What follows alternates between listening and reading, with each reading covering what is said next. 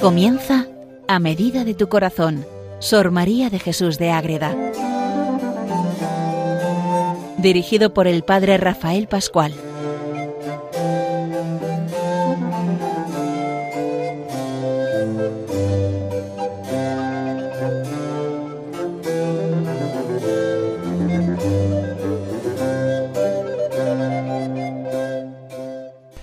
Oyentes de Radio María, comenzamos un nuevo programa más dedicado a Sor María de Jesús de Ágreda, esa mística concepcionista franciscana que vive en el siglo XVII español en ese convento, en Ágreda, un pueblo de Soria, entregada al amor de Dios, dejándose llevar por el amor de la Virgen Inmaculada para escribir esa vida impresionante que es la vida de la Virgen María, la Virgen, la Reina del Cielo, que tantos dones nos da y tanto amor cuando de verdad nos ponemos en ese camino día a día para dejarnos cambiar por ese corazón inmaculado que tantas gracias va prometiendo y nos va regalando.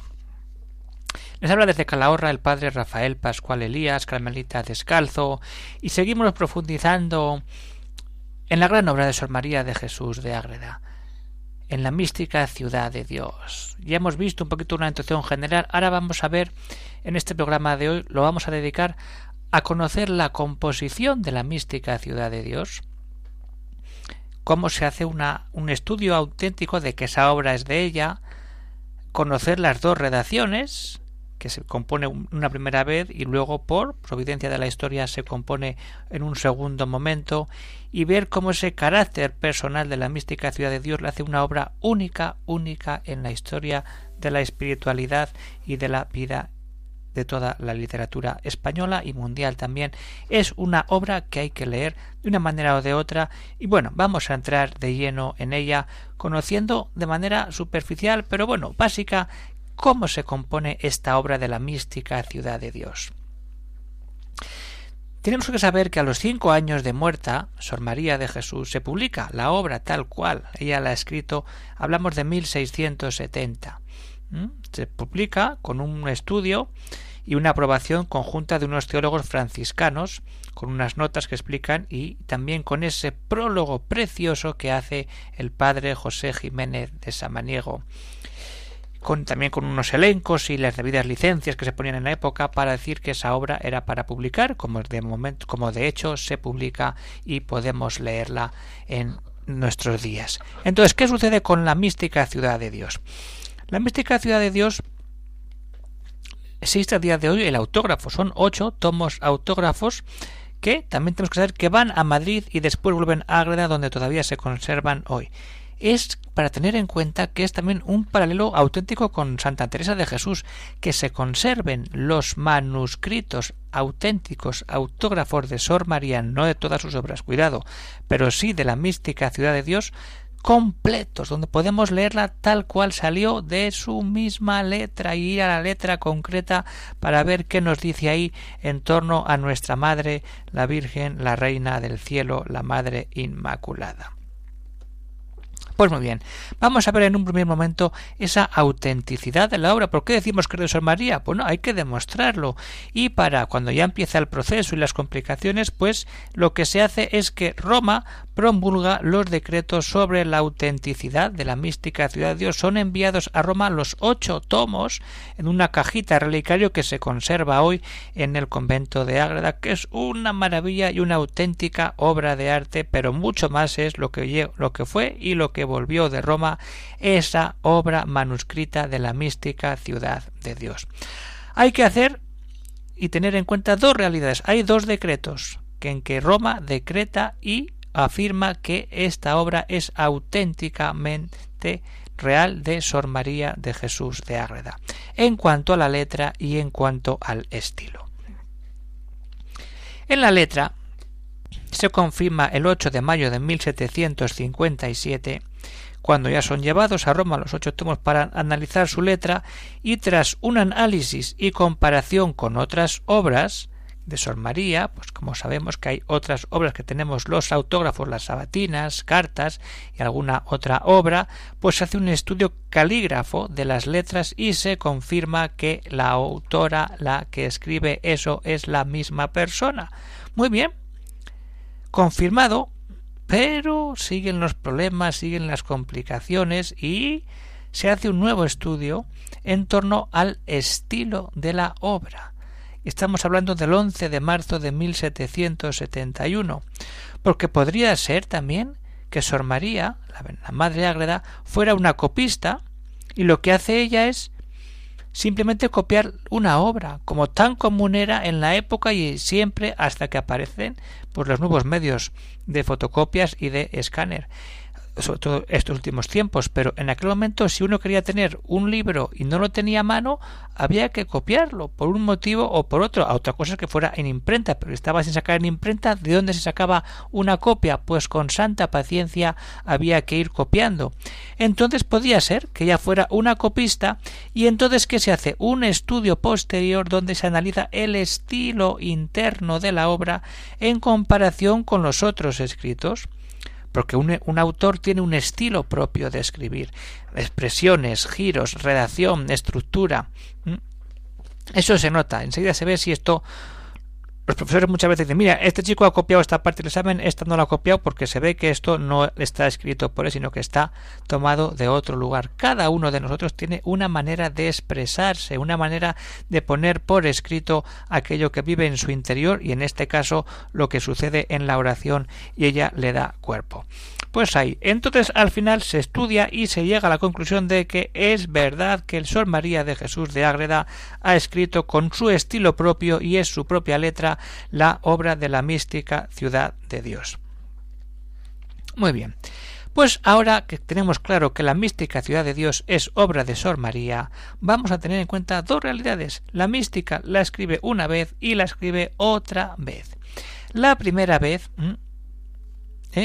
La, lo realiza entre 1637 y 1643. La autora nos dice que comenzó a escribirla por primera vez en 1637 y que estuvo unos diez años en lucha hasta que se decide a escribir, como se explica ella también en las sabatines, cuando tiene ese noviciado místico de la Virgen que ya hemos hablado, es como ese empujón final para que Sor María empiece de verdad a escribir esa mística ciudad de Dios. Y al final de 1643 comienza el trato epistolar con Felipe IV, el rey, que ya lo veremos. Y de ahí sacamos el dato que concluye esa primera redacción de la mística ciudad de Dios. ¿Por qué? Porque en alguna carta así se lo manifiesta al rey y lo que es más, incluso le envía una copia, cuidado, pero esa copia la hemos perdido. ¿Qué sucede? La termina de escribir en 1643 y en ausencia de su confesor normal, Dos años después, un suplente le dice que queme todos sus escritos y ella, como buena monja, como buena hija de Dios, obedece a su confesor y quema todo. Sí, sí, lo quema. Por obediencia, porque sabe lo que tiene entre manos y lo que le pide el Señor en ese momento es que esa obra se queme y vaya de verdad a el lugar que debe ir. Entonces, ¿qué pasa? ¿Qué queda todo ahí? Pero la providencia es eso. Al poco tiempo de quemar la mística, todo el proceso espiritual de la mística ciudad de Dios, entonces ¿qué sucede ahí? Que con esa mística ciudad de Dios desaparece. Y la Inquisición, cuando el tema de las bibliocaciones y tal, ya hemos visto en los programas dedicados a la Inquisición cómo viene a hacerle el examen. Y en esos momentos no hay mística ciudad de Dios porque se la han mandado quemar. Entonces, qué maravilla más grande es que esa no está para que la Inquisición no pueda decir esta obra de qué va y aquí porque se habla de la Madre Inmaculada. Entonces vamos a entrar en esa segunda redacción que es más concreta la datación, la inicia en 1655 y la termina en 1660. Lo dice a la introducción de la mística ciudad de Dios y al final de la mística ciudad de Dios. Si leemos la introducción y el epílogo, a lo que invito sobre todo en este programa es a leer estas dos partes para ir entrando en esa realidad de lo que es la mística ciudad de Dios. En la introducción nos explica muchas cosas cómo es nombrada fundadora, los ataques del demonio, cómo obedece a sus confesores, cómo escribe, cómo los ángeles también confirman que tiene que escribir y muchas más cosas que seguro que los oyentes se meten a leer eso. Y en, el epílogo, pues también nos cuenta ella cómo al final esa obra termina de ser escrita en fecha concreta. Entonces vamos a entrar en esa realidad concreta, vamos a vivir ese encuentro con Sor María y vamos a ver cómo nos cuenta ella en esa mística ciudad de Dios, en ese prólogo, en la primera, en el punto 19, cómo lo escribe por primera vez. Resistí todo este tiempo a estas órdenes hasta el año de 1637, que comencé a escribir la primera vez y en acabándola por los temores y tribulaciones dichas por consejo de un confesor que me asistía en ausencia del principal que me gobernaba, quemé todos los papeles y otros muchos, así de esta sagrada historia como de otras materias graves, porque me dijo que las mujeres no habían de escribir en la Santa Iglesia ese tema que siempre ha estado ahí. Y entonces le obedecí pronta, y así quemó todo eso. Y sigue diciendo Sor María.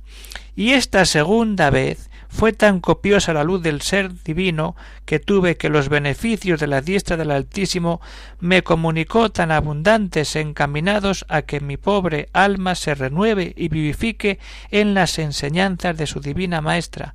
Es forzoso hacer libro aparte y será perteneciente a la misma historia y su título Leyes de la esposa. Y con el favor divino empiezo a escribirla. ¿Qué día? 8 de diciembre de 1655. No es casualidad, día de la Purísima Inmaculada Concepción. Fijaros, queridos oyentes, cómo Sor María nos va escribiendo y nos va detallando toda esta realidad. Vamos a entrar en ello, vamos a meternos ahí, en ese arranque en que Sor María empieza a escribir la mística ciudad de Dios.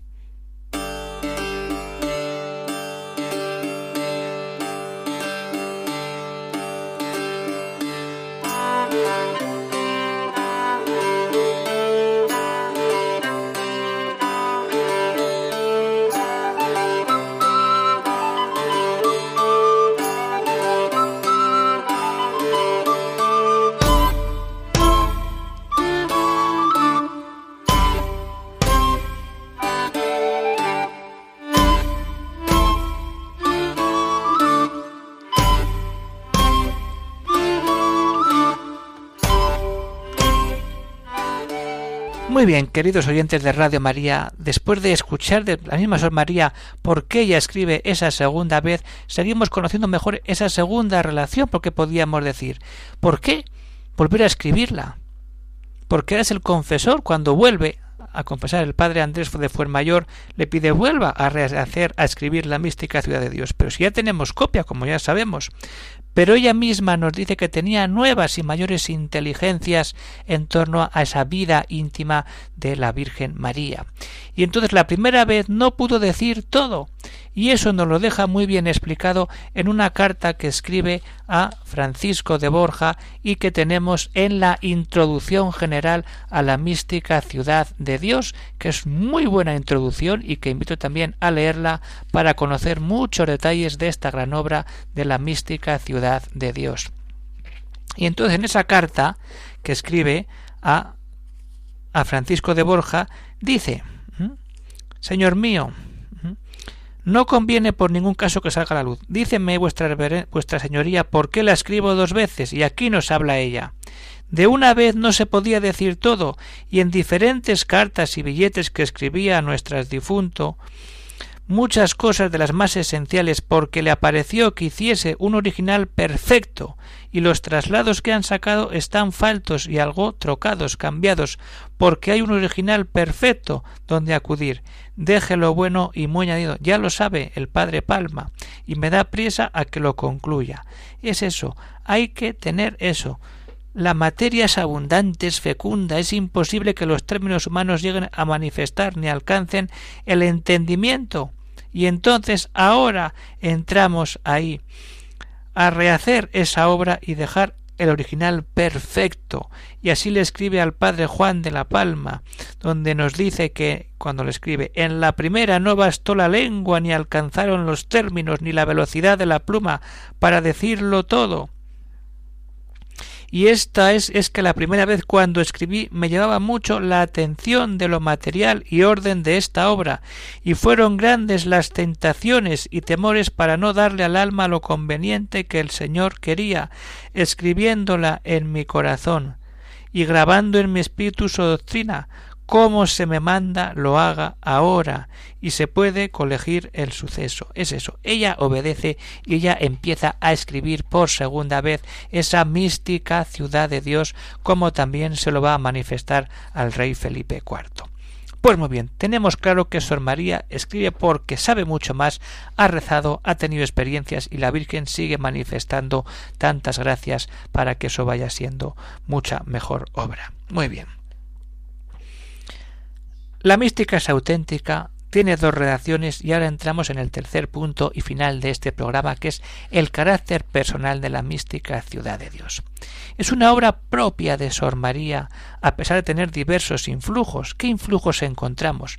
Sus directores espirituales, los teólogos del momento, pero de modo superficial y accidental, porque no sigue ese estilo dogmático y, también falto del calor místico de los grandes teólogos que enseñan teología, sí, pero sin ese calor, sin ese amor que refleja la vida y los escritos místicos. La doctrina teológica que recibe de estos grandes maestros y sus confesores la asume, la vive, la personaliza, pero se aleja de ese tecnicismo, de esa sabiduría intelectual de los teólogos que no llega al pueblo y no llega a aquel que se deja tocar por el amor de Dios. Eso es un tema para estudiar a fondo. Es que eso sigue ahí. Mientras no unamos la mística a la teología, estamos perdiendo el tiempo. Y lo triste es que muchos todavía siguen viendo en que la teología es lo único válido y verdadero. Si no hay Dios por medio, si no hay experiencia de Dios, ¿qué teología vamos a enseñar? ¿Qué experiencia de Dios vamos a demostrar? Entonces, esos rasgos de que hay una personalidad femenina de clausura mística. Ahí está una monja escribiendo en oración, no desde una cátedra de teología, está escribiendo una historia de la Virgen narrada a través de la oración. Esa estructura de la obra, la unidad de la concepción y ese desarrollo temático de toda la vida de la Virgen es una cosa singular, única y original es difícil de compaginar y asociar a otros autores de la época. No hay una obra de este estilo. ¿Por qué? Porque ahí se manifiesta la personalidad propia de Sor María de Jesús de Ágreda, Madre Ágreda. Intelectualmente superdotada de una capacidad excepcional para retener y para asimilar todo lo que oye y todo lo que lee, todo lo que va entrando por sus sentidos en sermones, en lecturas, en charlas, en confesiones, eso va quedando en su corazón. Y esas cartas que ella escribe demuestran que es inteligente, que es sensata y que tiene mucha cordura, es importante y a la vez tiene esa asistencia divina que asegura tener y experimentar esas largas horas de meditación en la vida de clausura. Entonces, al final lo que nace es una obra que recopila datos y doctrina que le llegan de fuentes disponibles de la oración de los confesores y que estructuran de una manera sublime una historia divina de quien de la Virgen María que sirva para edificar a los fieles y no para otra cosa y a eso tenemos que llegar y si no estamos perdiendo el tiempo. Y entonces queridos oyentes de Radio María si seguimos leyendo si leemos el epílogo que es precioso llegamos al último punto donde ella nos dice cuándo concluye esta preciosa obra. Y nos cuenta ella que acabé de escribir esta divina historia y vida de María Santísima la segunda vez a 6 de mayo de 1660 y día de la ascensión de Cristo nuestro Señor, suplico a las religiosas de esta comunidad, cuidado, no consientan que les falte este original del convento y así se ha cumplido hasta el día de hoy, queridos oyentes. Y que si fuera necesario para el examen y censura den un traslado y si le pidieren para concordar el traslado con el original, no lo den sino de libro en libro, volviendo a cobrar cada uno, por evitar muchos inconvenientes y por ser voluntad de Dios y de la Reina del cielo, que esa obra sea obra de Dios y que quede como tesoro para todas sus hijas. Y entonces, queridos oyentes, vamos terminando con este programa que nos quede claro que hay que empezar a leer la mística de Ciudad Dios. No le tengamos miedo. Invito a eso, a leer la, primera, la introducción. Ahí conocemos todo lo que es la mística ciudad de Dios. Y entonces, como texto final, pues podemos escuchar el sentido que da ella y cómo ella siente que el Señor le manda escribir y que tiene que hacer esa obra. Así nos lo cuenta en el punto 10 de la introducción. Sobre estos mandatos el mismo Señor por sí inmediatamente me ha mandado y declararos su beneplácito muchas veces, contenido en las palabras que ahora sólo diré. Un día de la presentación de María Santísima en el templo, me dijo su Majestad Esposa mía, muchos misterios hay en mi iglesia militante manifiestos de mi madre y de los santos, pero muchos están ocultos, y más los interiores y secretos, que quiero manifestarlos y que tú, tú, los escribas, como fueres enseñada, y en especial de María Purísima. Se lo manda Dios que se deje llevar por la Virgen para escribir Yo te los declararé y mostraré que por los ocultos juicios de mi sabiduría los he tenido reservados porque no era el tiempo conveniente ni oportuno a mi providencia. Ahora lo es, y mi voluntad, la voluntad de Dios, es que los escribas, y así termina, obedece, alma. Igual que Sor María de Jesús obedece para empezar a escribir eso que le pide Dios, de igual manera obedece cuando su confesor le dice quema esto. Y igual obedece cuando le dice vuelve a escribir. Sor María obedece y se pone ante lo que diga la Iglesia, siempre discerniendo esa voluntad del Padre, que es lo más importante y lo que tiene que quedarnos claro, que es una obra de Dios llena de vida, escrita dos veces auténticamente por ella con un estilo personal único, a ver si algún oyente encuentra alguna obra parecida en estilo, en, en doctrina, en extensión que se parezca a la mística ciudad de Dios. Es una teología narrativa, es una vida de la Virgen no técnica, sino llena de vida, de existencia, de amor, de trato cercano con aquella que nos da todo, que no es otra más que la Madre de Dios, la Virgen Inmaculada, nuestra Madre Santísima, que tanto nos quiere y que tanto difunde como es esta radio, Radio María, ¿para qué es? Para que nos enamoremos cada día más de nuestra Madre del Cielo y seamos santos de verdad.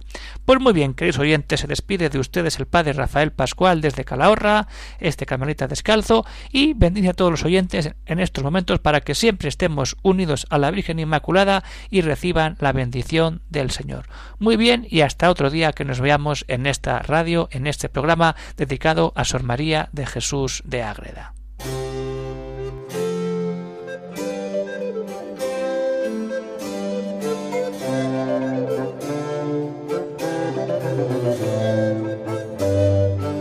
Han escuchado en Radio María A Medida de tu Corazón, Sor María de Jesús de Ágreda. Por el Padre Rafael Pascual.